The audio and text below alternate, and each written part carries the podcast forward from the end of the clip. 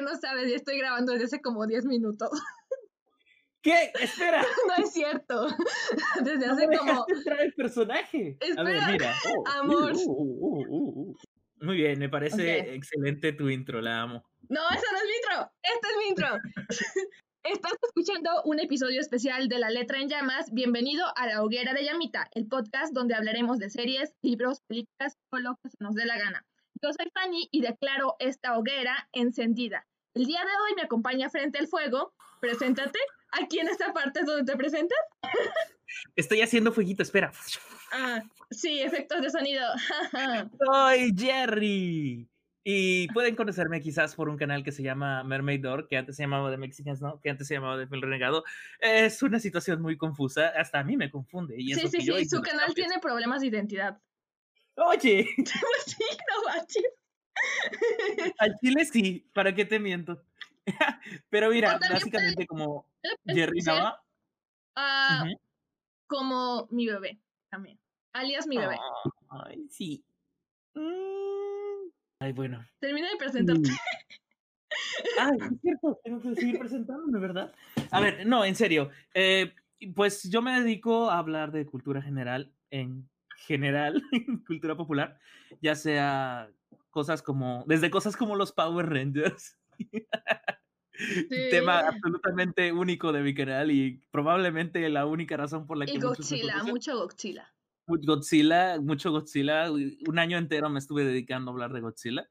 Y también eh, de vez en cuando hablo de cosas que tienen que ver, como ya había dicho, con la cultura popular, como los superhéroes, su situación, eh, su situación, por ejemplo, recientemente hice uno sobre superhéroes que son supuestamente oprimidos. Ese me gustó mucho cómo me quedó, por si tienen ganas de echarle un vistazo. sí, que te vayan a, a suscribirse a su canal. Y cuando tengo ganas, también hablo de Pokémon. Ya. Ah, sí. Y a- an- antes de que Jerry no, nos haga un, una review de todo el- su canal y esto se convierta en un podcast sobre su canal, les voy a comentar qué vamos a hacer el día de hoy. Y es que vamos a hablar de, de nuestro top, de nuestro top, top, top, top, top. Guiño, guiño, 31 minutos, por cierto. ya pues. Del año ¿Qué te 2020. Andy? Y pues top de qué se preguntarán. Pues de Tocho Morocho. Básicamente lo que más nos gustó consumir durante este fin del mundo, hablando de series, películas, libros, cómics, etcétera, etcétera, etcétera. Podcast, cof, cof, lo que sea. Oh, Entonces, ya me, ya, me, ya me spoileaste una de tus cosas. Sí. Genial. trola, no puede ser. Ah, ya lo sabías. Obvio que ya lo sabía. sí, no hay forma de esconder eso. Pero bueno. Entonces, eh, lo que vamos a hacer es que cada quien trae cinco libros, películas. eh, voy a llamarlo cosis porque la verdad es que no me gusta decir producto cultural o producto narrativo o lo que sea. Entonces, cada quien trae cinco cosis y vamos a hacerlo de atrás para adelante. Vamos a empezar con el 5 y hasta llegar a nuestro top 1. Perfectísimo. Primero, quiero, quiero reconocer que me encantan tus términos como cosi o tocho morocho. Son 100% Ay, lo mejor que he oído en toda mi vida. Así que nada, fantástico. ok. Bueno, sí, fu- fui yo, no la cerveza que me estoy tomando, sino yo. Ok. ¿Por qué no empezamos con la anfitriona, con su número 5? Porque yo no, los invitados tienen que empezar. Los Ah, invitados. claro. Los no, invitados no, no. van Eso, primero. Sí. eso es una injusticia. Claro que sí. No se vale, tienes autoridad Jerry, aquí. Estás ejerciendo autoridad. espérame, el público quiere escucharte. Obviamente todo el mundo te conoce, entonces. ¿Cuál adelante. todo el mundo? Tú Soy primero. una persona random en internet, bebé. Porfi, tú primero. Ok, muy bien. Eh, primero quiero empezar con una película mexicana que me gustó mucho. Y aprovechando que estamos hablando de cosis y que no tiene nada que ver con el año 2020, porque queremos olvidarnos de ese año lo más pronto posible. Ay, excepto no es por las cierto. cosas bonitas que nos pasó. en ese estaba. Eh, vamos a hablar de una película mexicana de 1978 que se llama Cananea. Eh, Amor, ¿tú habías oído Oh, de es esta el de película? Canoa, ¿verdad? No, no, no, no. Canoa es una cosa, Ah. Cananea es otra. Eh, Ah, pero las dos tienen no. que ver con. Ah, bueno, no, no están, es- están más o menos relacionadas, pero no. Eh, Canoa es sobre la crisis y la tensión que había antes del movimiento, no, más bien durante el movimiento estudiantil y antes de la masacre del 68. Y Cananea es sobre una huelga eh, en, minas, en las minas de Cananea, del mismo nombre justamente, eh, que fue detenida brutalmente por el ejército y por unos gringos. De hecho, unos gringos que contrataron a mercenarios de Estados Unidos para que mataran a los huelguistas. Eh, y esa es una de las huelgas que, se, que históricamente se reconoce como detonantes para la Revolución Mexicana. Entonces vemos cómo se organiza esa huelga, eh, pero al mismo tiempo, lo curioso de esa película, te platico, es que el protagonista no es alguien, algún huelguista o algún organizador o alborotador. El protagonista es el señor capitalista dueño de la mina. Oh, eso es, eh bueno, no, no sé qué tan, qué tan nuevo sea, pero es diferente. No, diferente. no sé si sea algo nuevo, pero sí es diferente. exacto. exacto. exacto, es diferente. Me, me, agrada mucho esta idea porque lo vemos eh, desde cuando empieza desde cero. O sea, es, es, un pobre señor que andaba buscando oro como loco en las tierras de México hasta que de pronto tiene su golpe de suerte y entonces empieza a hacer sus minas, ¿no? Y empieza a, a básicamente toda la estructura, toda la estructura capitalista la empieza a aplicar pero lo curioso es que no lo vemos como un villano, sino como alguien que pasó por todo lo que pasó y que gradualmente va creciendo en poder y, no, y va perdiendo el control de su propia empresa porque el mismo sistema se lo va comiendo poco a poco. O sea, mm. en, vez de decir... Eso, de, eso, de, golpe de suerte, de tú un golpe de suerte, suena muy capitalista. Sí, sí, básicamente. sí. Así, así, es como la gente tiene éxito para empezar, pero bueno. Pero, pero más que nada, lo interesante es que si vemos la huelga, cómo se organiza de al lado y cómo la gente, de hecho, algo muy, muy interesante, porque es una estrategia que sí es cierto, es verdad. No sé si te ha tocado. Eh, gente que le, le, cae bien su jefe a pesar de que los maltrate, por, o sea, que los maltrate económicamente y laboralmente, porque les, les apadrina a sus a sus hijos en los bautizos, le da regalitos, etcétera, etcétera.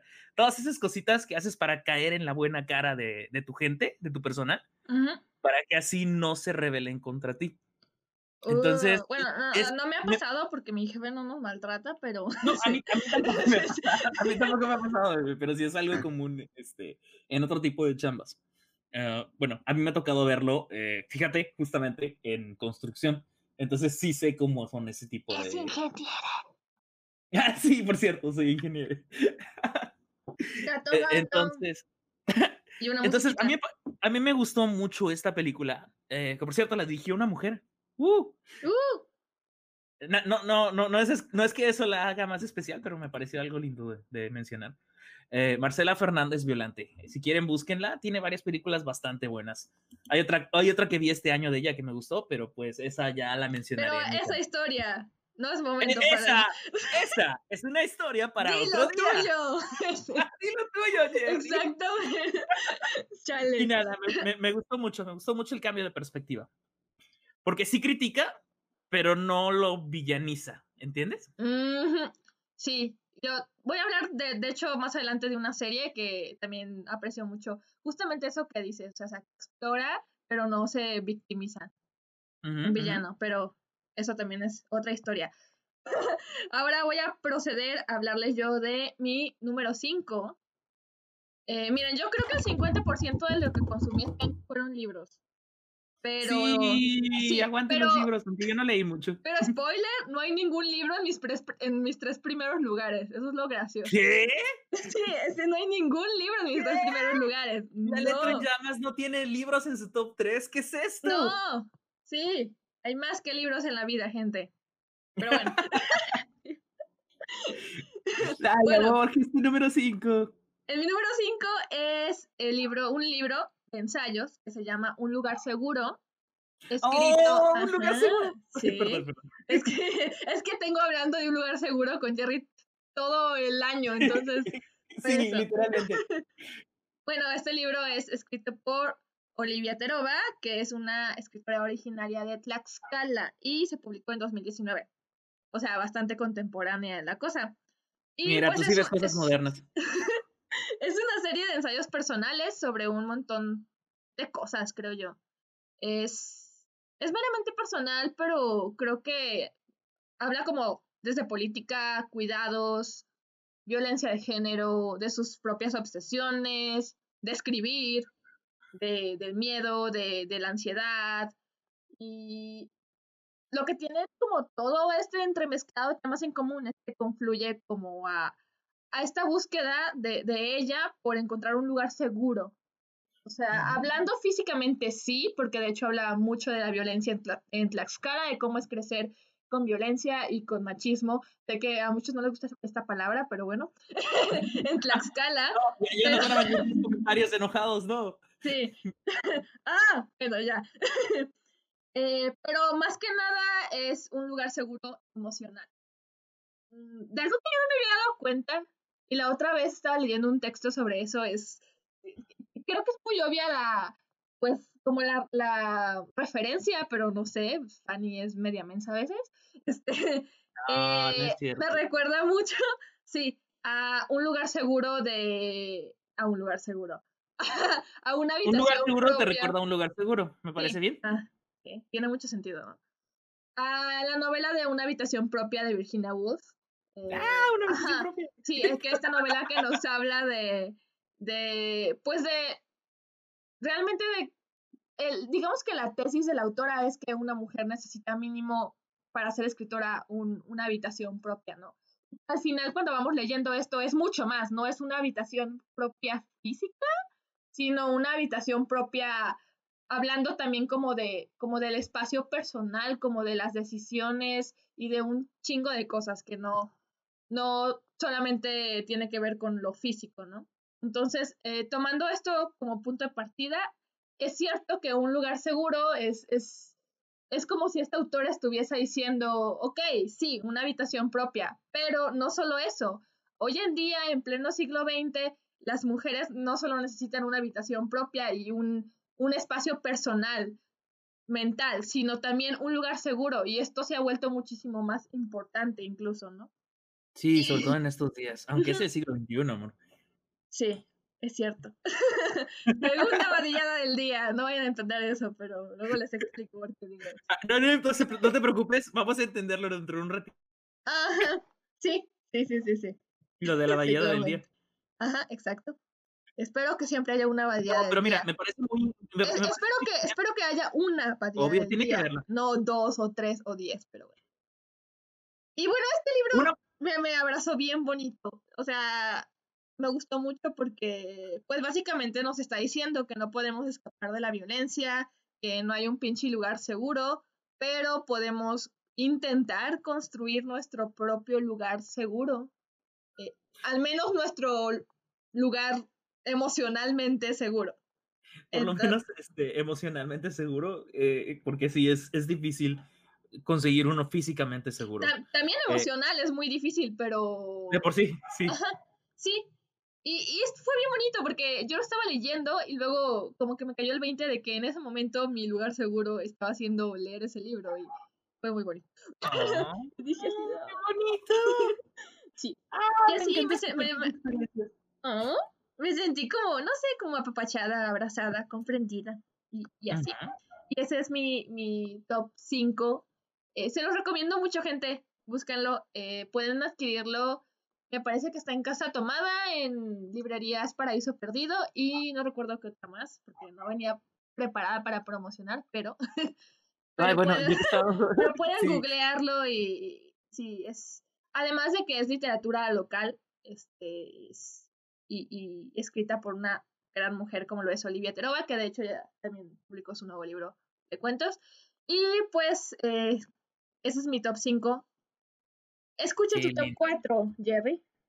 Ay, gracias, amor. Pero primero quería decirte que me, me encanta mucho la idea y definitivamente voy a buscarme el libro para leerlo. A menos que me lo prestes tú. Mm, cierto. Mm. Uno ya en el contrato.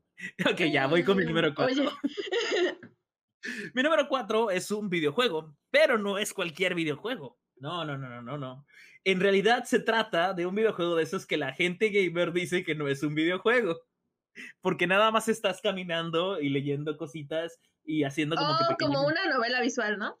Es como una novela visual, pero es más Pero como también que... es un videojuego, creo, ¿no? Claro, todo, Al- claro al, que es un final es videojuego. una experiencia estética y tiene una narrativa y tiene un, un- un- una meta y, tiene, tiene interactividad también, o sea. interactividad y tiene dinámicas y, etcétera, mecánicas. Por supuesto, por supuesto, por supuesto. Pero ya sabes que hay gente bien boba que dice que no es un videojuego. En fin.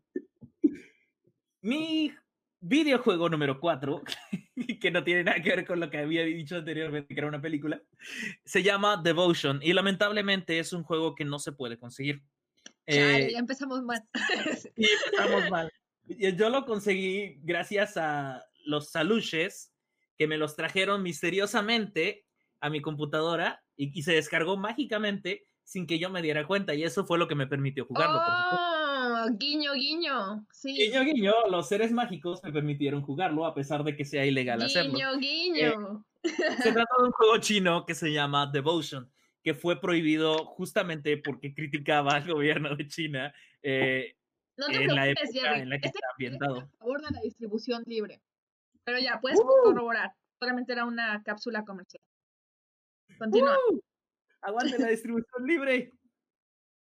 Eh, pero en serio, este, de hecho, es, la, es una compañía taiwanesa que se llama Red Candle y habla justamente de Taiwán en la década de los mil, 1980. Mira, pura cosa viejita, ya me, voy a Pero bueno, el caso es que es, es bastante... Ay, no quiero revelarles mucho del juego. Por un lado, no quiero revelarles mucho del juego porque es una experiencia que se tiene que vivir. Pero por el otro, sé que es muy difícil conseguirlo. Incluso, eh, incluso a pesar de la distribución que ha tenido, gracias a la gente que ha podido, valga la redundancia, distribuirlo. Entonces, no sé, más o menos la historia es de un papá que básicamente quiere que su hija sea eh, esta persona así súper excelente, una súper estrella, porque descubrió que tiene el talento de cantar. Eh, de hecho, una de las primeras imágenes que vemos en el juego es, es escucharla a ella cantar bien bonito en un concurso y ah. este, ganando el premio. O bueno, de hecho, no, no, no estamos seguros de que, ganaron, de que ganó el premio hasta mucho después dentro del juego porque primero nada más vemos perspectivas. Este, la niña toda nerviosa y presionada por sus papás antes de, antes de que cante, por ejemplo. Y, va, y poco a poco eh, el tipo está como que atrapado en un purgatorio en el que revive los días de su pasado. Y obviamente, eh, no quiero decir que es un juego de horror, pero sí por lo menos es un juego creepy. Pero no creepy en el sentido de, oh, te vamos a asustar, sino de, wow, qué, ruda la vida en Taiwán. Este, o sea, es, es, un creepy, pero un creepy real, es como... Sí, sí, básicamente. o sea, este, este, sí da miedo porque esto es real. Claro, claro, entonces tú juegas como el papá, eh, viendo como tus propias, tus propias inseguridades como el papá y tu fe en una supuesta magia o religión mágica, no me acuerdo ahorita exactamente cómo era, eh, poco a poco va destruyendo a tu familia. O sea, a tu familia, en este caso, mm. la niña y la mamá. No, no les voy a revelar qué le pasa a ellas dos, pero pues no es muy esperanzador que digamos. De todos modos, vivir, vivir esta experiencia, es, que una cosa es verla, otra cosa es escuchar sobre la historia y otra es jugarla. Por eso te digo, por eso decía hace rato que sí es, que sí es cierto, como tú dices, como, como bien dices, es una experiencia interactiva y por lo tanto sí es, es algo siento que es una experiencia que no se podría realizar. ¿Te acuerdas que el otro día estábamos platicando cómo la lectura es algo incomparable con otros medios? O sea, es una experiencia única en su tipo y las cosas que, están en los libros a lo mejor no se mm, pueden. O sea, cada, medio es una experiencia única en su tipo. Pues. Exacto. Entonces, lo mismo aplicaría para este juego, al menos en mi opinión. Esta experiencia, la de Devotion, no siento que se pueda, que se pueda funcionar bien digamos, por ejemplo, en un libro o en una película. Sobre todo en una película, en una película sería un desastre. cabe, mencionar que, que, eso respecto a la lectura, no. A mí no me gusta poner a la lectura como algo, como, ah, ¿saben? Elevado ni nada. O sea, no, no va por ahí la cosa, estábamos hablando de algo. Pero no, no, gente. O sea, cada medio tiene sus características. Lo que yo le estoy diciendo a Jerry es que mm, el, o sea, en las letras, no, o sea, lo, se pueden adaptar las historias, los textos, pero no, no se puede vivir el medio, un medio en otro medio, pues es lo que estaba diciendo, nada más. Este, hay, hay, hay cosas de, por ejemplo, la otra vez estaba leyendo también un cómic no recuerdo, creo que fue Seconds. No, no, no fue Seconds. Ya me acordé. Fue un cómic mexicano que no recuerdo su autor o autora. Pero se llama Arrugas. Y estaba pensando, o sea, no sé, había ciertos recursos que yo trataba de imaginar cómo se vería eso como en un audiovisual. Y, no había forma, o sea, no había forma de duplicar ese efecto. Y también estaba imaginando cómo se vería eso en texto y tampoco había forma, o sea, y, y como yo no soy mucho de cómic, sí soy de más como de series y de libros, pero no tanto de cómic, en ese momento me concienticé y dije así como de, ah, no mames, o sea, de verdad, e, esto que está aquí en este cómic, no, no, no, o sea, es inadaptable, o sea, de verdad es una cosa única, pues, entonces, pues sí, cada medio, cada medio tiene sus... Sí, única para cada medio. Y ya, debes continuar. fin de la aclaración, y sí, efectivamente, eh, cada medio, no, no, no estamos diciendo para nada, y en ningún momento se mencionó, de hecho, que algún medio valga más que el otro, por el contrario, sino que cada uno tiene sus propias fuerzas y que una historia de un tipo a lo mejor no tendría la misma fuerza si lo pasamos a otro medio, que es justamente lo que yo estaba diciendo de Devotion como un videojuego. Y nada, me gustó muchísimo, muchísimo. Espero que tenga la oportunidad de jugarlo habrá que pedirle a los seres mágicos que se los consigan, eso sí. sí, los seres mágicos. Le pueden mandar DM a Jerry por Twitter si quieren conseguir. También, también. Eh, yo, yo soy un ser mágico, soy una sirena. ¡Oh, es cierto! Oh, sí, hay que aclarar que sí.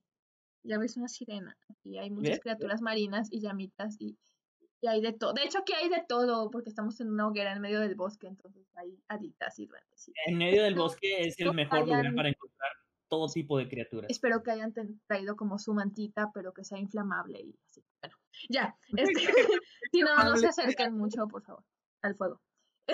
Mi número cuatro es eh, un libro, otro libro. los dos únicos libros que van a encontrar aquí están en los dos últimos lugares, de hecho.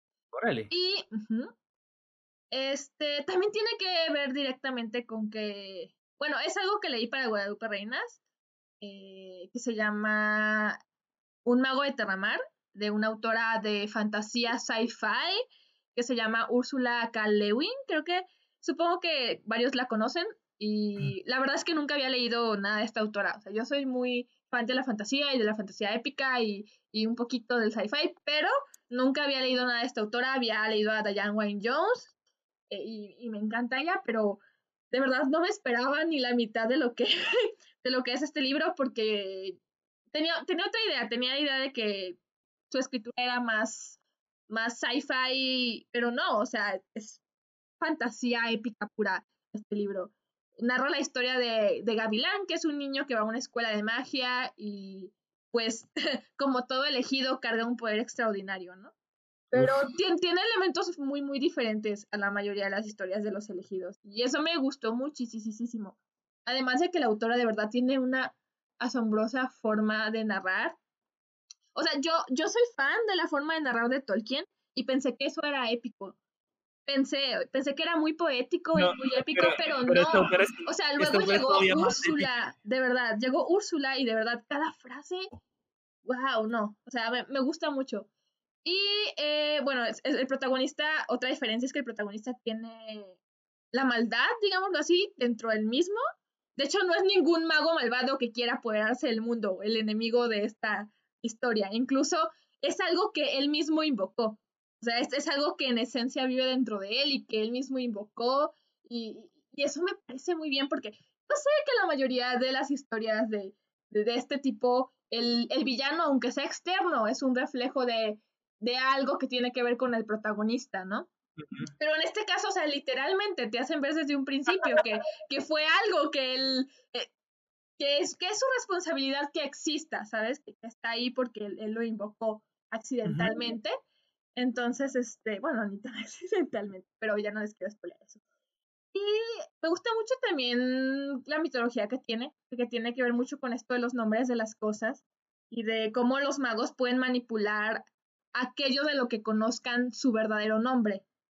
Aquí eso, todo, me, eso me encanta. Está, precioso. Aquí todo tiene un nombre verdadero y uno falso o superficial, digámoslo así. E incluso las personas, las personas tienen un nombre por el que todos lo llaman, pero también aparte tienen su nombre como verdadero que muy pocos conocen y que de hecho solo se les dice como a la pareja o, a los amigos muy muy cercanos o a la familia y no todos, ajá. Entonces, y, y, quien sepa tu verdadero nombre es como que tiene el poder de, le estás confiando algo como muy preciado y tiene el poder como de influirte más, digámoslo así.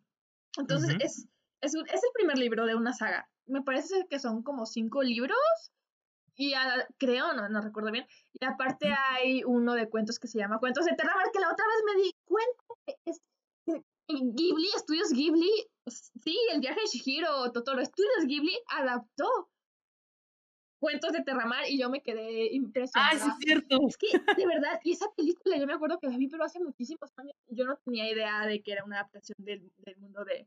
Fue bien chistoso porque yo se ubicaba como el mundo de Terramar de Úrsula y se ubicaba el mundo de Terramar de Ghibli, pero nunca los relacioné porque no había leído las novelas, entonces no, no, sabía que era el mismo y fue, fue, muy, fue muy hermoso. Últimamente me pasan esas cosas de que, no, no sé, deseo mucho que algo suceda y de repente pasa. En este caso fue así como de, oh sí. Este como los Tales. Como los, ah, sí. Yo, Fíjate, yo tenía una camisa de, de, de, según yo era de un, de unos monos, uno, unas caricaturas, y yo de verdad, a mí me encantaba esa camisa porque yo decía así como, oh, ojalá esto fuera una serie, ojalá fuera un cartoon, me encantaría porque me encanta tanto esta camisa que desearía que fuera un cartoon real. Y, es un cartoon real. Yo no lo sabía hasta que Jerry me lo dijo. No sabía que era un cartoon de verdad. Pero se hizo real mi sueño. O sea, fue como de, ah, no mames. la verdad, el cartoon, no existía. El cartoon no existía antes de que yo te lo dijera. Eso es la verdad. Fue mi. Fue, fue la magia caos que, que, que, que realicé en ese momento la, la que hizo que se materializara la serie Cartoon. Pero bueno.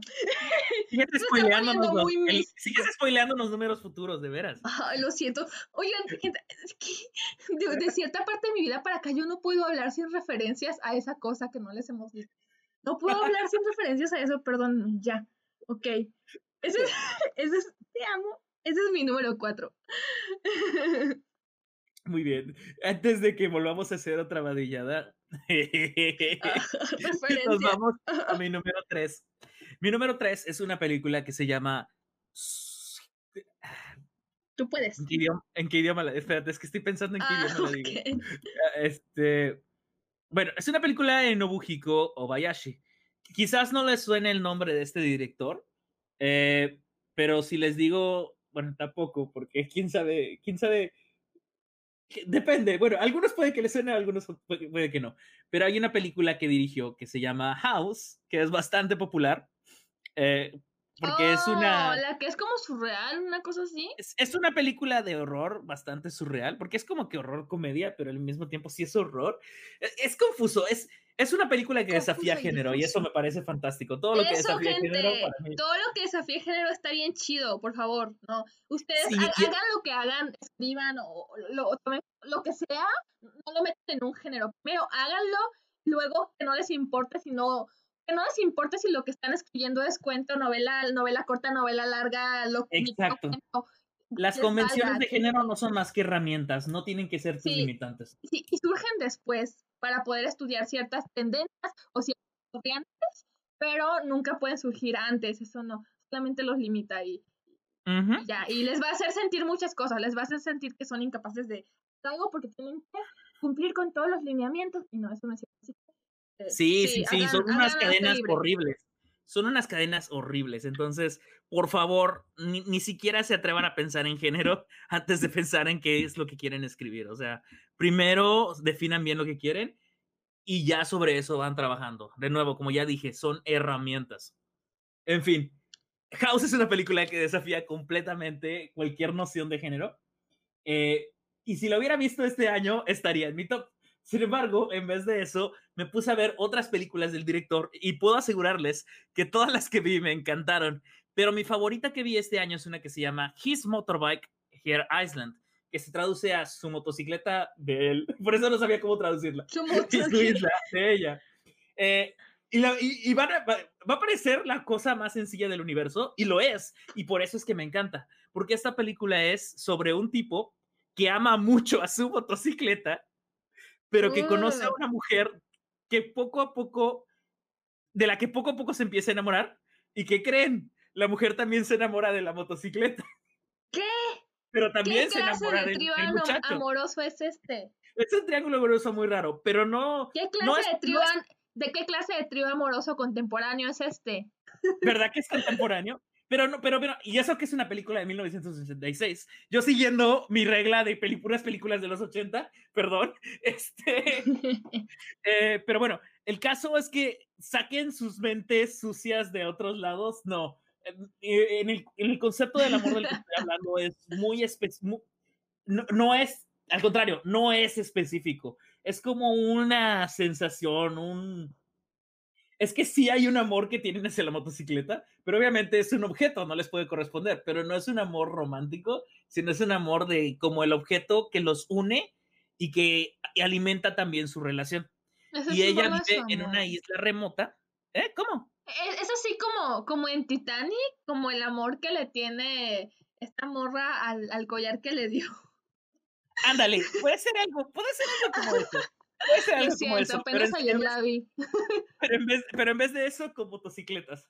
Entonces, este, no, y encima la, la, la chavita es como que es mejor piloto que él. Entonces, este, ahí, por ahí, por ahí como que corren celos en medio del romance. No inventes. Sí, está, está hermosa la película. Pero al final, el final es una película muy melancólica porque trata de las memorias que tiene este chavo, que tuvo este chavo por conocer a esta chava. Eh, no, no les voy a contar el final porque quiero que la vean, pero básicamente es una película sobre las memorias y cómo, cómo permitimos que nos ayuden a avanzar en la vida y a, y a seguir adelante, básicamente. Entonces, es, es muy bonita la película. Puede que sea un poquito triste también, pero también eh, melancólica en general. Melancólica es la palabra con la que la describiría, pero me gustó muchísimo y el amor que se tienen estos dos tipos, dejando fuera la motocicleta, este, es muy bonito, es muy, muy bonito. Entonces, nada, eh, de hecho es una película para ver en pareja, si quieres la vemos luego, amor. Sí. espero que en algún punto de la historia se deshagan de la motocicleta. sí. Ah, no te puedo decir. Este, pero bueno, eh, por favor vean esa película, es lo único que les pido. Se llama, de nuevo, His Motorbike Hair Island. Y el director es Nobuhiko Obayashi. Si tienen problemas buscando al director, simplemente busquen la película House. créanme que va a ser muy fácil encontrar la película House en internet. Sí, ahí donde, vean algo muy extraño, ahí le pican y eso es House. Mira, por ejemplo, la película de House tiene las piernas de una niña pateando la pintura de un gato. Con eso se los dejo. Mm. O un piano comiéndose a una niña. Mm. Y gente, ya estamos llegando, no puedo creerlo. Ya voy a decir el número 3. O sea. Ya no hay libros, ¿qué onda? Ya, ajá, ya no hay libros. Esto es, ya esto es el top 3, y así como lo máximo, ya esto ah, se está poniendo muy emocionante para mí. Ok. para mí también. Creo que es muy. Ay, mira, el 1, el 2 y el 3, por mí estarían los tres en el mismo lugar, pero como esto es un top y tenía que separarlos, pues puse este 3. No, no sé, probablemente muchos me van a odiar, por, por lo que va a ser. Ah, no mames, me acabo de acordar de otra cosa que. Ah, no, pero eso no es de este año. Olvídalo. este, bueno, en fin, es una serie, es una serie animada donde hay princesas, muchas princesas, muchas princesas gays. Muchas, muchas princesas gays. Sí, estoy hablando de Shira, la princesa. ¡Shira! Sí, estoy hablando de la versión. la importante, importante que digamos Shira. Ah, ¿Por qué te lo digo? ¿Por qué? ¿Por qué te lo digo? Porque en mi video en el que hablé de Shira y porque dije Shira, la mitad de mis comentarios son, se dice Shira, no dice Ah, sí, claro, es que es un pecado, es un pecado. Bueno, esta serie fue, bueno, ya, o sea, ustedes saben que usaron como base la serie de los 80, pero fue, digamos, readaptada, reconstruida, recreada por Noel Stevenson. Acabo de aprender que se llama Noel Stevenson porque nació, creo que, no me acuerdo si el 24 o el 25 fue su cumpleaños, de diciembre.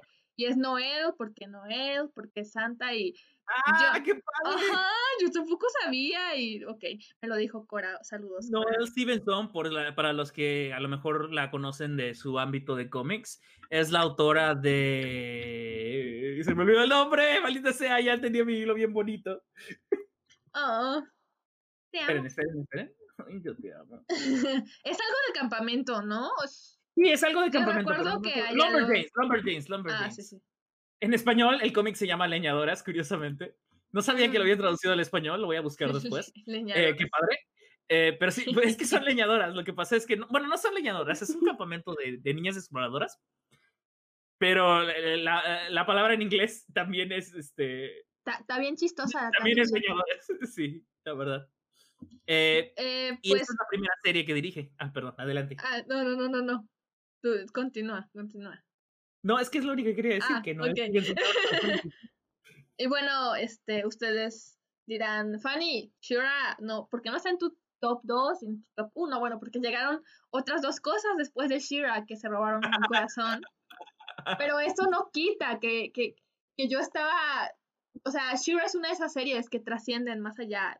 La otra vez le estaba diciendo a Jerry que para mí hay como el nivel quitando, por favor, dejando de lado si las series son buenas o malas o lo que sea, o están bien escritas o bla, bla, bla, lo que sea. Es irrelevante si una serie es buena o mala. Sí, es muy irrelevante. Eh, yo, para mí hay como el nivel de una serie que me gustó un chingo y que aprecio mucho, pero hay otro nivel por allá arriba que, que, que es como que, que trascendió más allá de, de gustarme es como, no. sé, tal vez tocó una fibra como muy personal mía o, X cosas, no sé. Shira está en, en ese núcleo, en, ese, en ese lugar está Shira. Eh, la empecé a ver por recomendación de una amiga. De hecho, yo la vi este año y, ustedes dirán, sí, ah, pero acabó justo, o sea, la vi cuando acabó, casi casi salió el último capítulo de Shira. Ay, es cierto. Sí, y yo estaba casi empezándola, entonces, eh, pero está, está, está muy chida. Eh, sí, sí es muy distinta, es muy distinta a, la otra serie. Y una de las cosas que más me gusta y que pues claramente se ha vuelto un símbolo LGBT, pero específicamente una de las cosas que más me gusta de ese tema es cómo lo abordan en Shura. Porque, o sea, yo digo que, de, miren, a este punto yo creo que de cualquier forma que se aborden ciertos temas, de cualquier forma que se aborden, con que se aborden, está bien porque es hacer ruido y es ponerlo en la mente de las personas. Para bien o para mal lo pones y haces ruido en la mente de las personas. Pero me encanta, me encanta, me encanta, porque de verdad yo quisiera que el mundo real fuera como el mundo de Shira. E, en, en el mundo de Shira vemos tanto diversidad de, de género como, como de eh, atracción sexual, parejas. Bueno, las protagonistas son Catra Ahorita vamos a pasar al tema de por qué Muchos están diciendo que la relación de Caprolladora es una relación tóxica y que fetichiza esta serie a las relaciones tóxicas, pero ah, ahorita voy a llegar a ese punto. Voy a llegar a ese punto. Ok. Este, pero lo que les iba a decir es que tratan este tema de la comunidad LGBT como una cosa súper normal, normal, normal, tan normal que jamás menciona. nadie menciona nadie menciona este tema, o sea, esto en este mundo es, es natural, es tan natural que no, que, que, es como mencionar, ah, sí, sí, esto es hetero, o sea, así es, es, es, muy, muy, muy, muy natural, entonces eso me encanta de Shira, me, me gusta muchísimo. Es, es, como, es como llegar, ah, es tu novia, y ya. Ajá, y ya, y, y ya, no, no, ni siquiera es un tema de discusión, es lo que me gusta mucho. Claro que tiene que discutirse eso, pero también creo que a veces la gente como que se empeña en discutir y en discutir y en discutir estos temas, cuando la verdad lo único que debería pasar es que empezáramos a, a, a todos a ver esto como una cosa natural y no, no darles tantas vueltas, ¿saben? O sea, al final, pues no importa, pues. Y este, lo que iba a decir sobre la relación tóxica de Catra y Adora. Ok. Yo acepto que, sobre todo por el lado de Catra, su relación sí es un poco tóxica, pero, pero, si vieron el final de Shira y vieron todo este proceso de, de Catra de reconocer, de reconocer como sus errores y de reconocer como su propia enfermedad, ahora sí, pues, eh, se van a dar cuenta por qué la serie tocó el tema. Para ¿Algo poder que hablar, Para poder hablar de... Ah, Perdón que te interrumpiera un tantito, es que me acordé de algo. ¿Te acuerdas que platicamos justamente eso? Que la gente se concentra tanto en el ship como tal, en la relación, que, que no dejan respirar a la, a la, la, trama del desarrollo de Catra como tal, o sea, la manera en la que como persona y acepta sus errores. De hecho, es lo que estabas hablando, continúa. Sí, aparte, creo que para hablar de cualquier tema negativo, pues se tiene que representar ahí, ¿saben? O sea, sí, no, no, no, no, no podemos vivir en un mundo donde donde todas las relaciones en las películas y en las series sean sanas, porque ese no es el punto. Para, o sea, no, ¿saben? O sea, tiene que, tiene que existir, digámoslo así, me voy a escuchar como, no sé, pero tiene que existir la maldad para poder hablar de bondad. O sea, tiene que estar esto así. Y es lo mismo que creo que pasó con Steven Universe, que mucha gente se quedó con la idea de que, oh sí, en Steven el mensaje es que todo se resuelve con amistad, todo se resuelve con amor mágicamente. Y yo así de, ok, claramente no vieron a Steven Universe Future, porque Steven Universe Future es... Steven aprende que pues los finales felices realmente no existen y que realmente es un, la vida es un ciclo y, y, y, aprende que no todo va a estar bien, porque de hecho al principio de esta temporada es como, ah, sí, ya todo está bien, Después Steven aprende que no, que nunca, jamás, jamás, jamás todo va a estar bien. Siempre algo va a estar mal, siempre, siempre. Y eso está bien, e, eso está genial. Y eso es lo chido. Entonces creo que también lo mismo pasó con, con Shira, o sea, sobre todo en los últimos que 10 episodios de toda la serie, se muestra mucho este proceso de Catra, y de cómo de hecho un personaje súper externo a, a, la situación amorosa es la que le dice, oye Catra, la estás cagando tú, la verdad, o sea, mira, estás haciendo esto y esto. Y de verdad que Catra como que no se había dado cuenta de lo que estaba haciendo. Entonces cuando alguien se lo dice, como que se voltea a ver a sí misma y dice como de, ah, no mames, estoy, o sea, le estoy pegando, hice esto, hice lo otro. No mames, me caí. Ajá.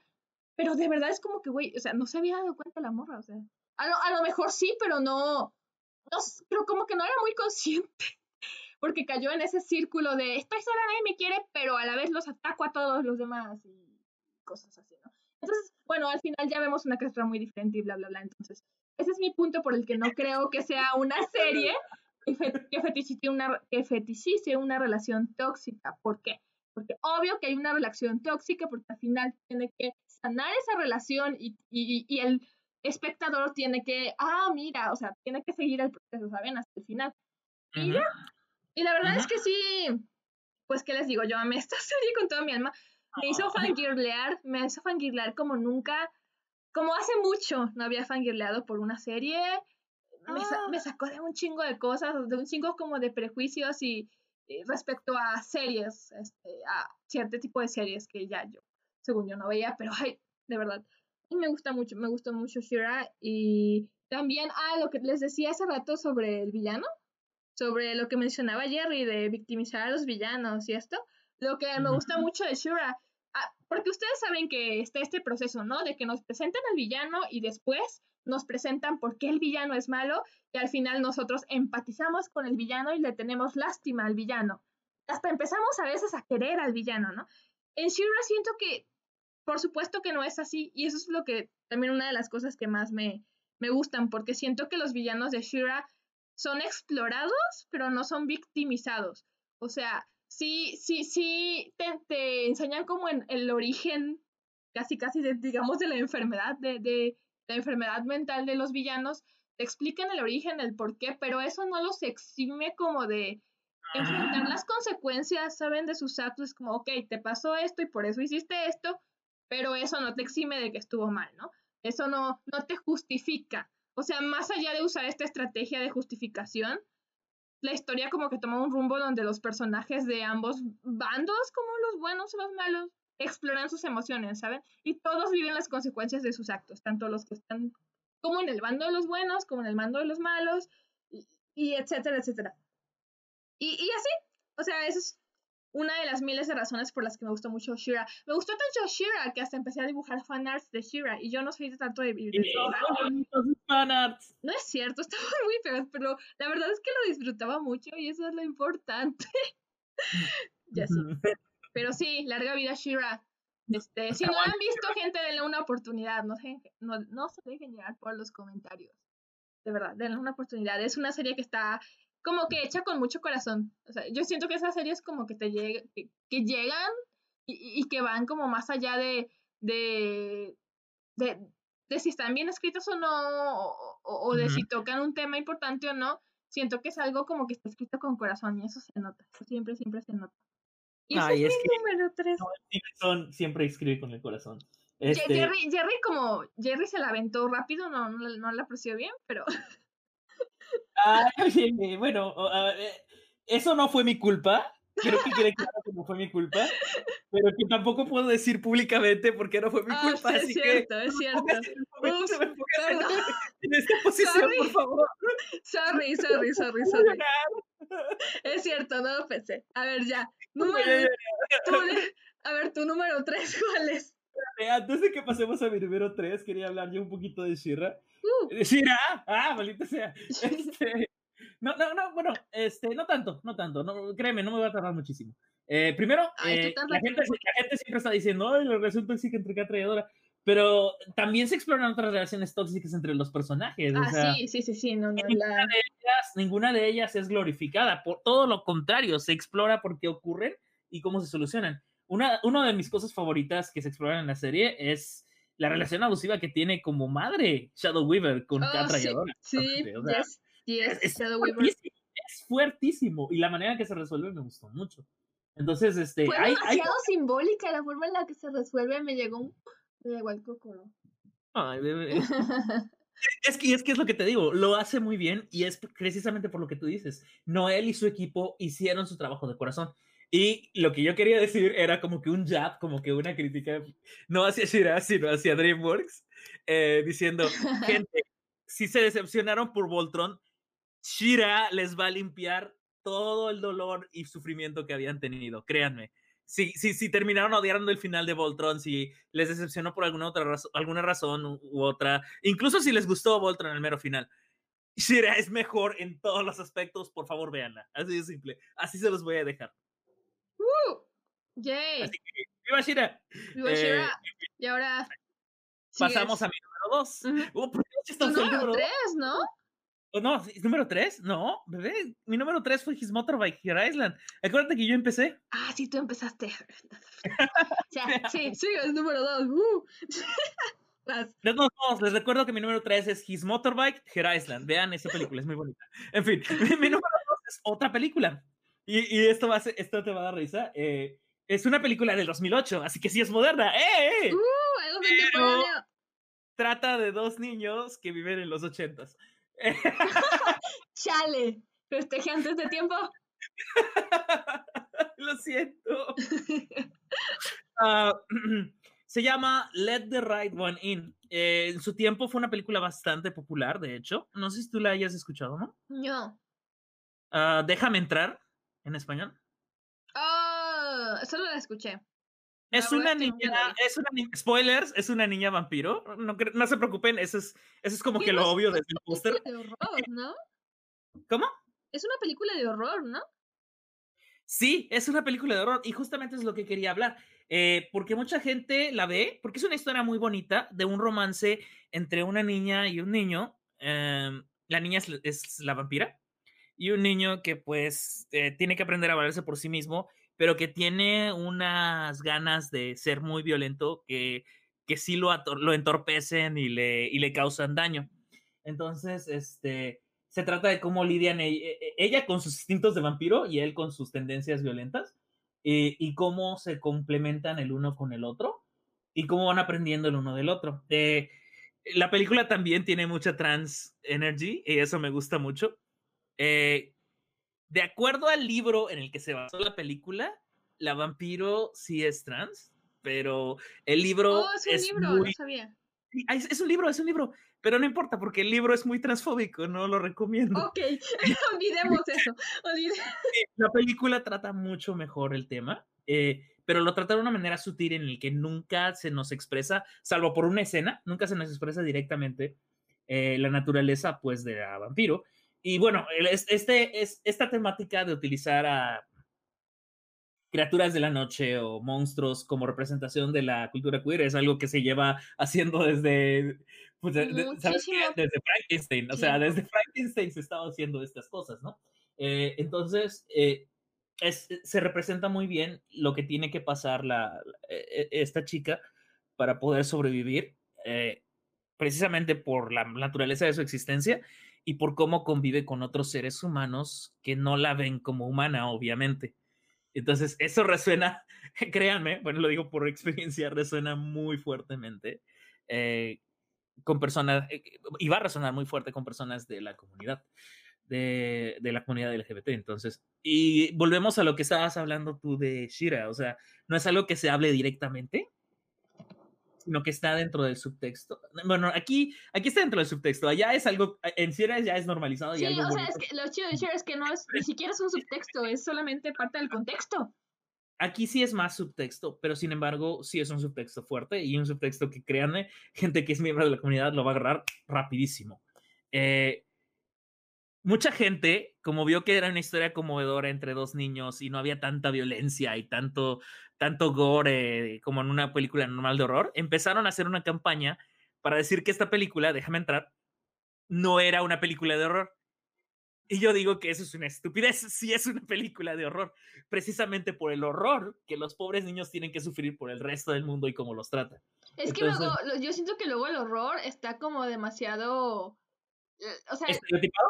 Ajá, estereotipado a los jumpscares. Y claro, ese tipo de cosas, ¿sabes? Así el demonio que sale en el baño. Sí, exactamente. El demonio que sale del baño, que sale de tu retrete. La cara fea que sale de tu retrete. Exactamente, o de tu armario, o debajo de tu cama. Este, eso fue lo que hice después de comer muchos tacos, no un, no un demonio. Este, no, pero hablando en serio, eh, de hecho yo, mi, yo, yo mismo empecé una campaña en Letterboxd para decir lo contrario. No, sí es una película de horror y escúchenme, esta es la razón de por qué. Entonces, este, eh, si me siguen en Letterboxd, pues por ahí, ahí está, ahí pueden ver mi reseña, la tengo clavada en, mi página principal. Sigan a en Letterboxd porque siempre actualiza las películas que está viendo. Yo la verdad soy malísima para. Yo siempre pongo todo lo que veo, aunque sea lo más actualizarlo. No, soy muy mala y no estoy siquiera segura de qué debo, poner. A veces me hago un pedacito de una película y digo, ¿tendrá que ser registrado en Letterboxd o no? No sé. No es lo Yo lo registro todo. De hecho, antes de que terminara el año, mi última película de año, ¿sabes cuál fue, amor? ¿Cuál? ¿Qué? El video musical de I Don't Wanna Give You Up de Rick Astley. Oh, wow, ni siquiera sabía que eso podía aparecer en Letterboxd. Es, es, bien raro, de vez en cuando aparecen cosas no, raras. No, claro que no. A veces hay series, a veces hay series. Exijo un Letterboxd de series y yo le entro. Ay, estaría padrísimo, hay que buscarlo. Pero mientras tanto, por si no sabías, Shira está en Letterboxd. Oh, wow. Sí. En fin, déjame entrar. Let the Right One In. De verdad se los recomiendo, sobre todo a miembros de la comunidad LGBT. Yeah. Ya, listo. Ese es mi número dos. Uh, wow, la, la dos ya es muy cercano al uno.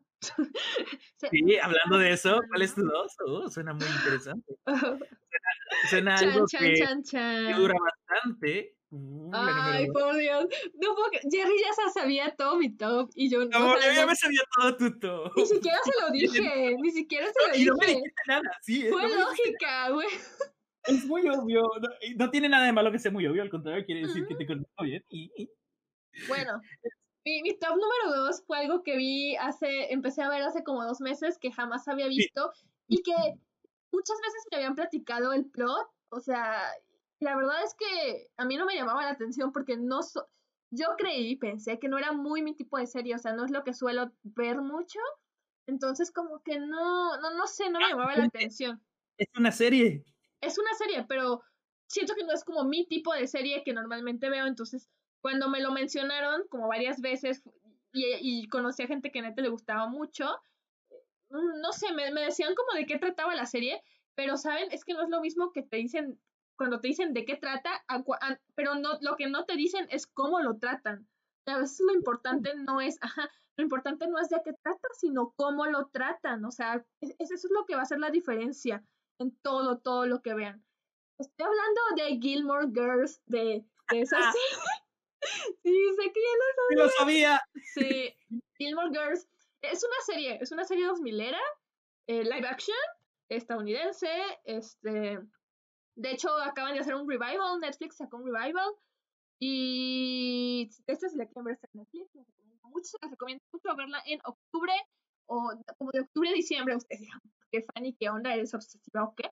Es que, verán, la serie tiene una estética muy, muy, muy, muy, muy otoñal, como acogedora. Le queda, le queda. ajá. Entonces, incluso, o sea, vayan a YouTube en este momento y busquen Gilmore Girls intro y verán, o sea, el intro les habla tanto de la estética de la serie. La primera imagen que se ve es un árbol eh, como rojizo, con, con, un montón como, es como creo que es un acre con un montón de hojas como rojizas, que es como el símbolo del otoño, o sea, y de hecho, esta es la paleta de colores de todo el intro. y por lo que he visto, de la serie también. Exacto. De hecho, es la paleta de colores de Stars Hollow. Stars Hollow es el pueblo donde se desarrolla toda la historia. Y miren, de verdad que si les digo de qué se trata, por eso mejor les estoy diciendo cómo la tratan. Si les digo de qué se trata, van a decir eso que. Se trata de una, una, es una madre que vive con su hija. Su hija tiene 16, me parece, y la madre tiene como 32 por ahí. Y eh, pues como ven, se, se, llevan alrededor de 15, 16 años. Eso quiere decir que sí, la tuvo a los 15, 16 años. Ella venía como de una, de una familia de clase muy alta, pero al quedar embarazada, deshonró a su familia, deshonró a su vaca y ya saben, esas tonterías. esas tonterías y pues la verdad decidió, como pues sus papás no la estaban tratando bien, decidió irse con su bebé a empezar desde cero. Y, y, literalmente empezó desde cero, este, empezó a trabajar e, en un hotel como de mucama. Una señora se, como que se apiadó de ella y la contrató porque la vio con la bebé. Le ofreció una cabaña, se quedaba en una cabañita con su, con su niña, que creo que era como una cabaña tipo garage, donde guardaban como cosas y la dejaron quedarse ahí. Ella empezó su vida desde cero, ya después se hizo administradora de ese hotel donde empezó a trabajar tema. Y pues la niña creció y ella nunca volvió a ver a su familia, porque pues no tenía ganas. Pero la niña siempre soñó con ir a Harvard, que oh. pues ustedes saben que es Harvard, ¿no? Entonces para ir a Harvard, la niña tenía que asistir a una preparatoria que se llama Shilton, que es una, también una, como una preparatoria acá de clase alta muy cara, pero como la niña estaba empeñada en ir a Harvard, tenía que pasar primero por esa preparatoria para que la, al menos la tomaran en cuenta en Harvard, ¿no? Entonces ahí es cuando su mamá regresa con sus papás, literal solo a pedirles como dinero, a decirles como de, ok, no, quería volver a verlos, pero es que pues mi hija necesita estudiar en esta preparatoria y yo no tengo la fuerza para decirle que no tengo dinero y pues sé que ella merece estudiar ahí y pues por favor denme dinero para pagarle la escuela, ¿no? Y total que ya empieza ya, para no hacerse las larga, la historia está bien chida porque siento que todo el mundo se puede identificar primero. Está como la parte de, de su hija, que es la que tiene 16, que se llama Rory, y ella, eh, pues es como, como, como su, su aventura en la adolescencia, pero no es una adolescencia como muy típica, porque la, la morrita es como muy tranquila, ¿no? Entonces, se preocupa mucho por los estudios y es muy tranquila, entonces es, es más como, como ella va enfrentando al mundo y, como a las diversas cosas que se le presentan, ¿no? Y por otro lado tenemos como la generación de su mamá, que tiene treinta y tantos, y de cómo pues dejó la escuela y dejó muchas cosas cuando quedó embarazada y ahora está intentando retomarlo. Está intentando ir a una, universidad como comunitaria, le llaman, supongo que es como una universidad. desde cero, ¿no? Ajá. Y, y así, ¿no? Como esas universidades que obviamente no va a diario ni nada, sino simplemente en sus tiempos libres. Y, a la, y tenemos una tercera generación, que es la de los papás de, de ella, que son los abuelos de Rory. Es, es como prácticamente como ellos viven en la clase alta y también como, pues, cómo lidian con el hecho de que su hija no quiso pertenecer a esa clase y bla, bla, bla, bla, bla, bla, bla. Ven, les dije que si les contaba de qué era, van a decir, ¿qué es eso? Suena a una telenovela, suena a un, una novela turca. De... Una novela turca. Pero créanme, o sea, lo maravilloso de esa serie, les voy a decir lo que más resalta en esta serie. Los diálogos. De verdad, esta, se llama Amy, la, la chica que, la mujer que dirige y que escribió esta serie se llama Amy. Es muy talentosa, es una escritora muy talentosa, de verdad. O sea, los diálogos tienen primero miles de referencias como a toda la cultura pop del mundo, a lo que sea. Pueden encontrar referencias desde, desde a Walmart, a, a, bandas, a música, a literatura, a, a toda la cultura pop que se imaginan. Y además, no sé, es, es una cosa como muy ingeniosa, ¿saben? O sea, está escrito de una manera muy ingeniosa. Eh, no los va a aburrir de verdad. O sea, la, la serie eh, es diálogo, diálogo, diálogo, diálogo. Es hay mucho diálogo en la serie. Y, ¿saben algo curioso? Yo al principio cuando comencé a verla me di cuenta de que de verdad los personajes hablaban a veces como en chinga. Y yo decía, ok, ok, ajá, ¿qué está pasando? Yo decía como... Y después investigué y vi que, que la escritora, o sea, la, la persona que escribió el guion, escribía guiones más largos de los que cabían en los capítulos. O sea, era como de, no, a mí me vale, yo quiero que tenga todo esto, y escribía los guiones más largos de... O sea, sin importar que no se adaptara todo, ¿no? Ajá, no. La cosa es que se tenía que adaptar todo y por eso los personajes a veces hablan en chica, porque tiene que salir en tres minutos un diálogo que está hecho para cinco minutos, sí. O sea, entonces, a veces los actores, como que para sacar el diálogo en ching así, para que quepa en un capítulo todo lo que está escrito ahí, hablando en chinga. Pero créanme, esto, créanme, esto es solo un detalle, ¿verdad? Ni siquiera, al final hasta se vuelve como parte de la estética, no sé. Es, muy padre, la verdad es que sí, las recomiendo muchísimo. Les digo, yo a mi gente me platicaba de ella y era como, ay, no tengo ganas de ver unos abuelitos fifis y a una niña que quiere ir a Harvard.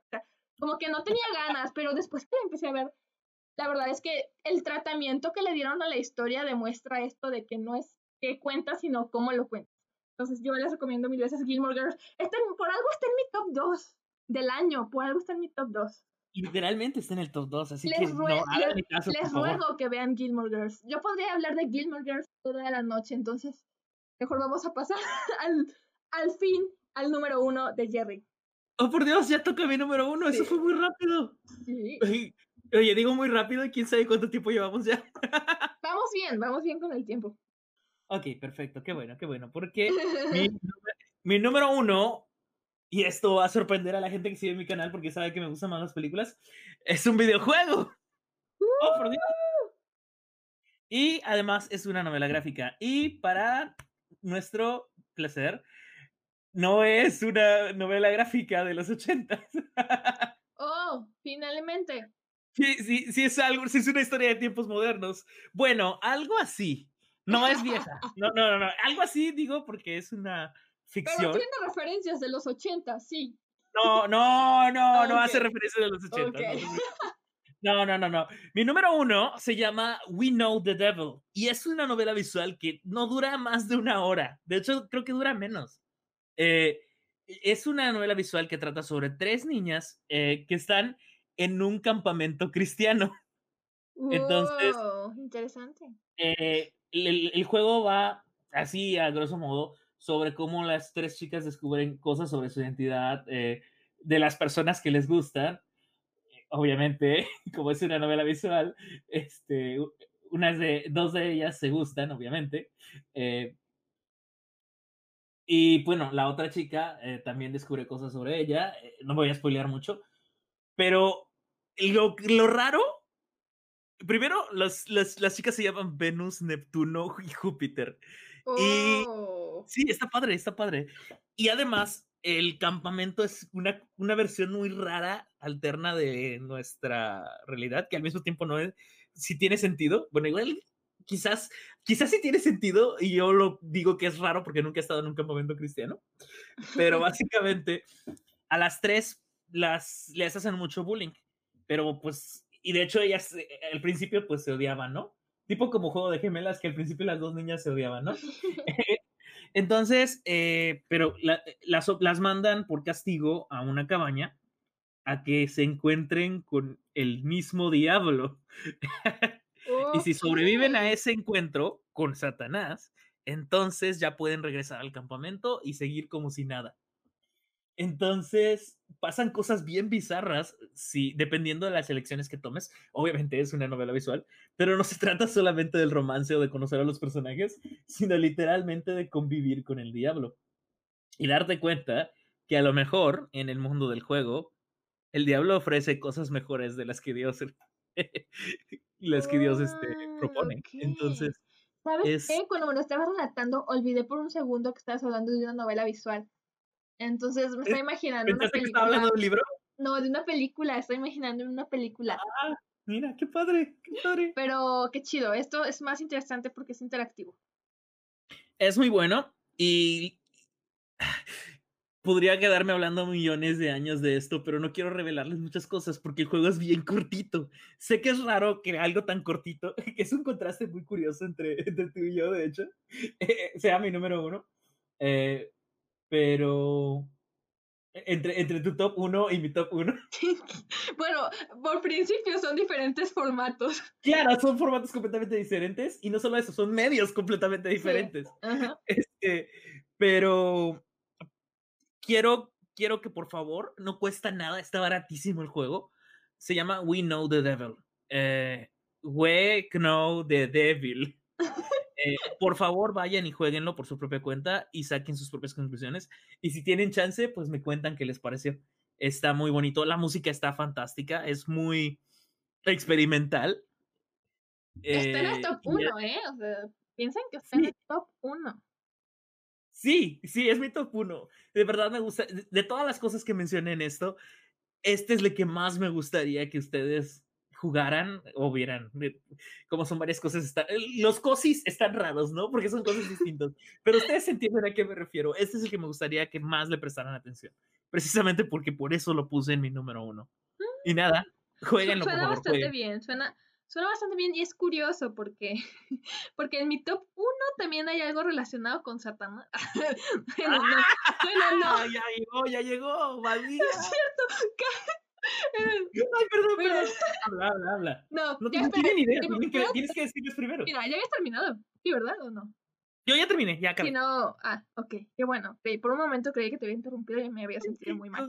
Qué, bueno, ya querías que acabara. Qué? Ah. Ya querías que acabara. Ah. ¡No! Al Ah, contrario. Pensé que te había interrumpido y me asusté. Dije, oh Dios, no. Ah, no te preocupes, hermano. Te digo, es bastante cortita. Quiero que la jueguen así. Ese es mi resumen. Jueguenlo, por favor.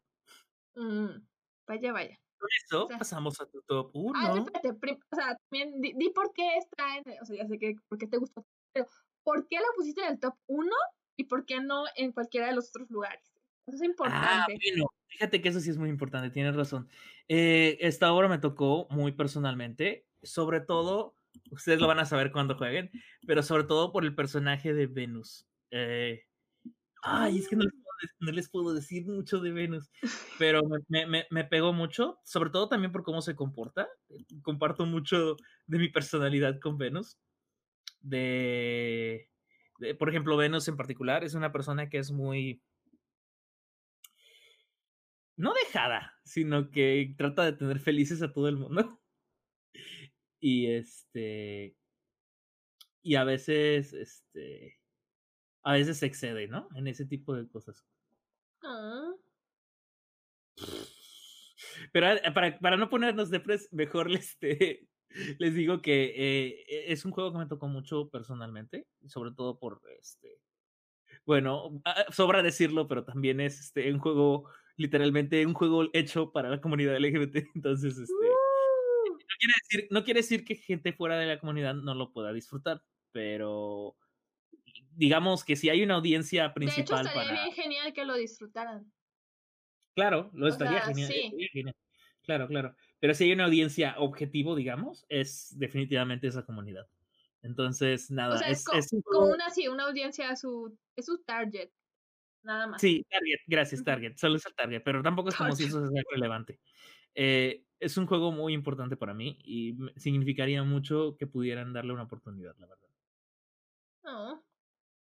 Viene en ese paquete de juegos que me pasaste. Digo que los seres mágicos me pasaron de tu parte. No, no viene, no viene Ah, en el paquete, no viene en el bundle. Ese hay que comprarlo, pero tampoco está muy caro. O sea, creo Ah, que no cuesta ok. más de 10 dólares. Entonces, Hmm, por ok, lo, lo voy a buscar por ahí. Y bueno, este, en, en- va- viene mi número uno. Oh, Eh. Silencio. Eh, miren, pues mi, mi número uno, que- o sea, Jerry, Jerry ya lo sabe, Jerry ya lo sabe. Te- tengo que hacer esto, así que me, me van a perdonar. Si, por los próximos 10 segundos me van a escuchar decir locuras. Si, si no, si no han, digamos que, escuchado esto de los que les, les- lo que les voy a hablar, van a decir que pedo se volvió loca.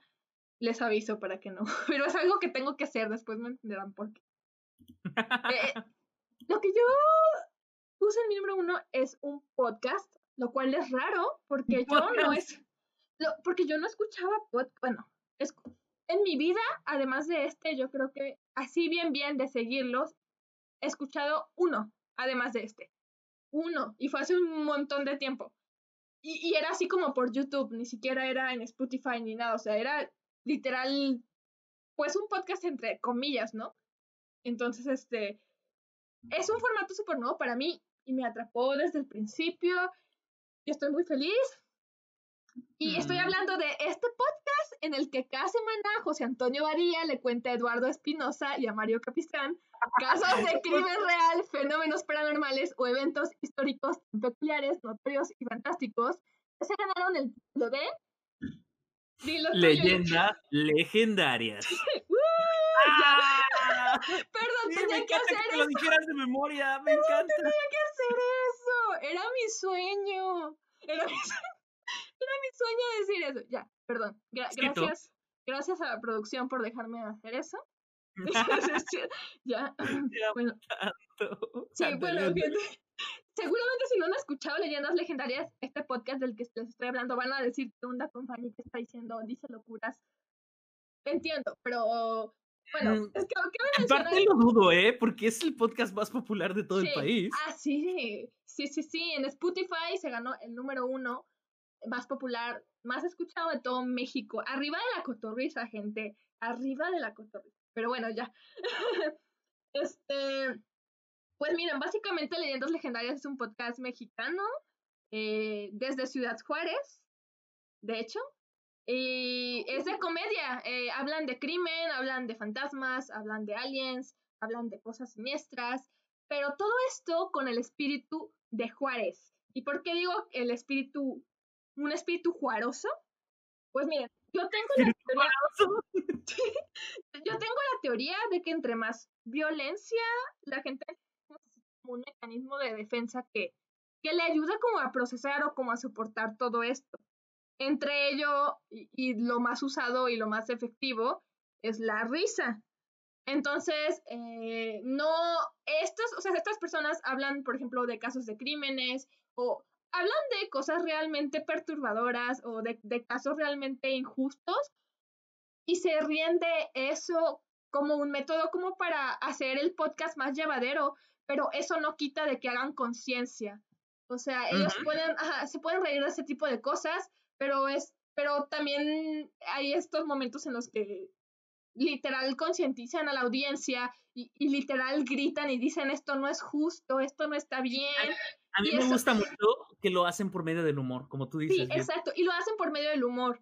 Entonces, eh, sí tienen un humor negro, sí, pesado, sí, pero créanme que el fin de todo esto es concientizarlo por medio de esto. Entonces, de hecho, son personas que ya hacían stand-up en Juárez, pero de verdad, bueno, a mí sí me parecen muy graciosos, ¿no?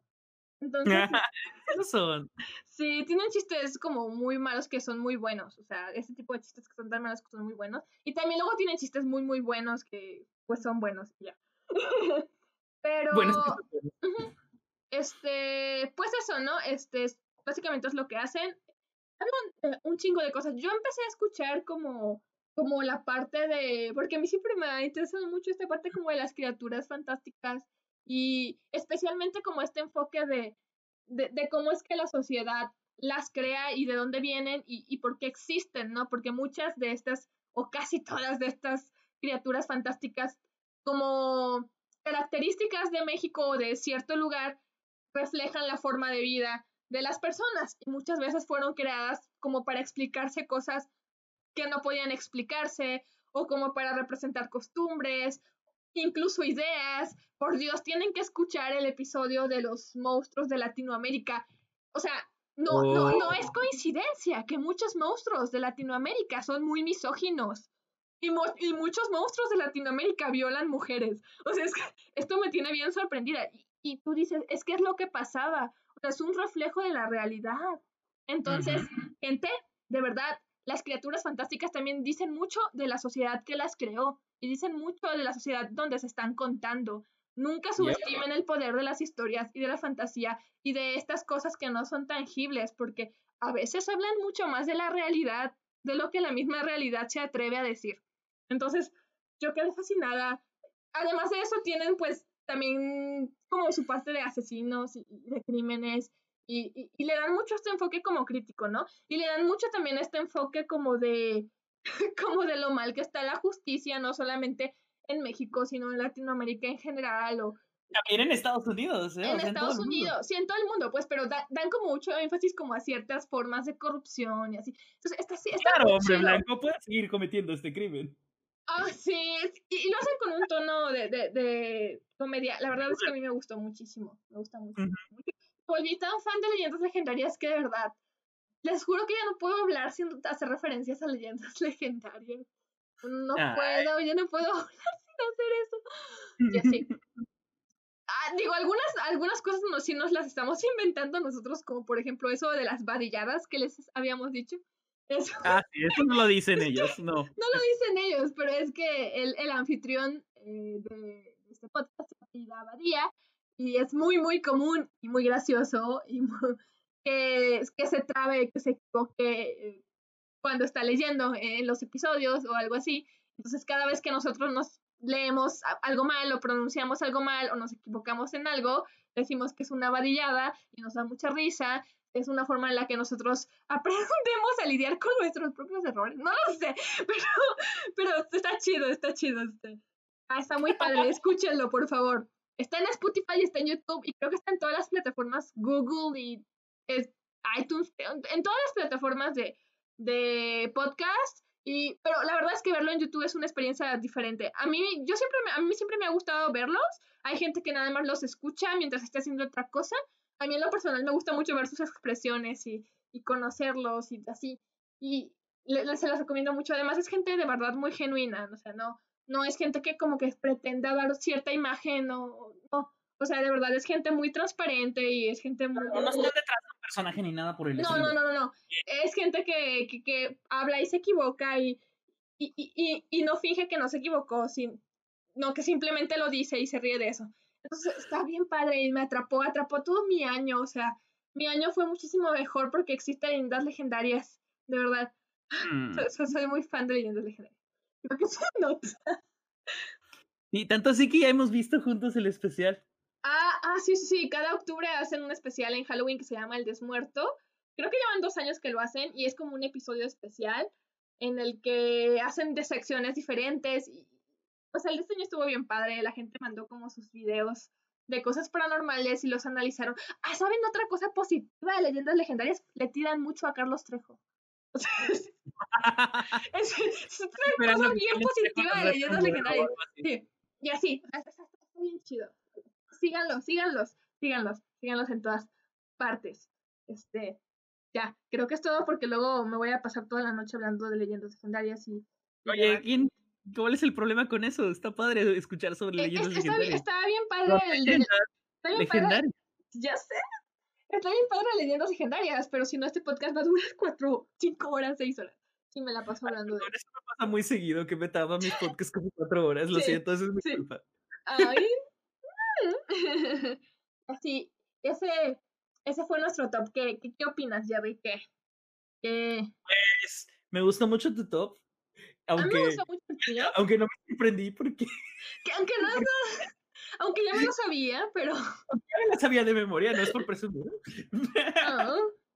No, pero en serio, me gustó mucho tu top. Me gustó que fuera más variado que el mío, porque pues tú tuviste oportunidad de, de, de primero de meter podcast, que es algo que me parece fantástico que lo hayas considerado. Que créeme que yo tampoco, o sea, el podcast no era algo muy muy común para mí, o sea, esto es nuevo, ¿eh? Es con el primer podcast que de, verdad me obsesiono, Yo no soy de podcast. la verdad me parece algo genial, o sea, te lo digo así genuinamente. Eh, no, no cualquiera se atreve precisamente a tomar en cuenta este tipo de, de medio emergente porque digamos que el podcast, sí, digamos que es como un programa de radio, podríamos categorizarlo como tal, pero tampoco realmente, porque tiene sus características distintas que, el, que tienen que ver justamente con el Internet. Entonces, es, es me parece bastante especial que lo hayas considerado, la verdad, como número uno. Oh, sí, gente, escuchen podcast. Sí, sí es una plataforma, un, un, medio emergente, entre comillas, porque pues ya tiene bastante tiempo, pero como que su auge es muy, muy actual. Ajá, entonces eh, está viendo demasiado auge como por Spotify y como por escuchar podcasts en Spotify y eso está bien padre. Que por cierto, esto también lo van a poder escuchar como en Spotify. Oh. es, cierto, es de cabe mencionarlo, cabe mencionarlo ahí en YouTube. Y, y, y, sí, está, está, está, bien padre, gente. A mí también me gustó mucho tu top porque siento que estuvo. Mira, primero fue muy LGBT y eso me encanta. Ay, bueno, perdón, es que. No, eso me encanta. Y segundo, está, está bien chido que, ¿sabes qué me gustó mucho? Que, que tú eres muy de películas, pero pusiste muchas cosas que no son películas, entonces. Sí, me sorprendió también. Que, o sea, nunca pensé que mi número uno fuera un videojuego, o sea. Sí, yo, y, yo, y yo jamás me iba a imaginar que algún día en mi top, en mi número uno iba a ser un podcast y no un libro o una serie o lo que sea, un cómic. Un podcast, pero, pero es fantástico, de verdad, de verdad. Sí, que, que vivan los cosis, que vivan los, los tops de los cosis. Los top de cosis. Ah, por cierto, gente, si ustedes quieren hacer sus top de cosis, pueden dejárnoslo en los comentarios y ya vemos. Ah, por favor, adelante, háganlo. Y ya para leer sus, sus cosis que, que, que consumieron este año. No me gusta la palabra consumir, pero no sé qué otro hacer. y es, y así, y así, así, así. Gracias por invitarme. Ay, gracias por venir.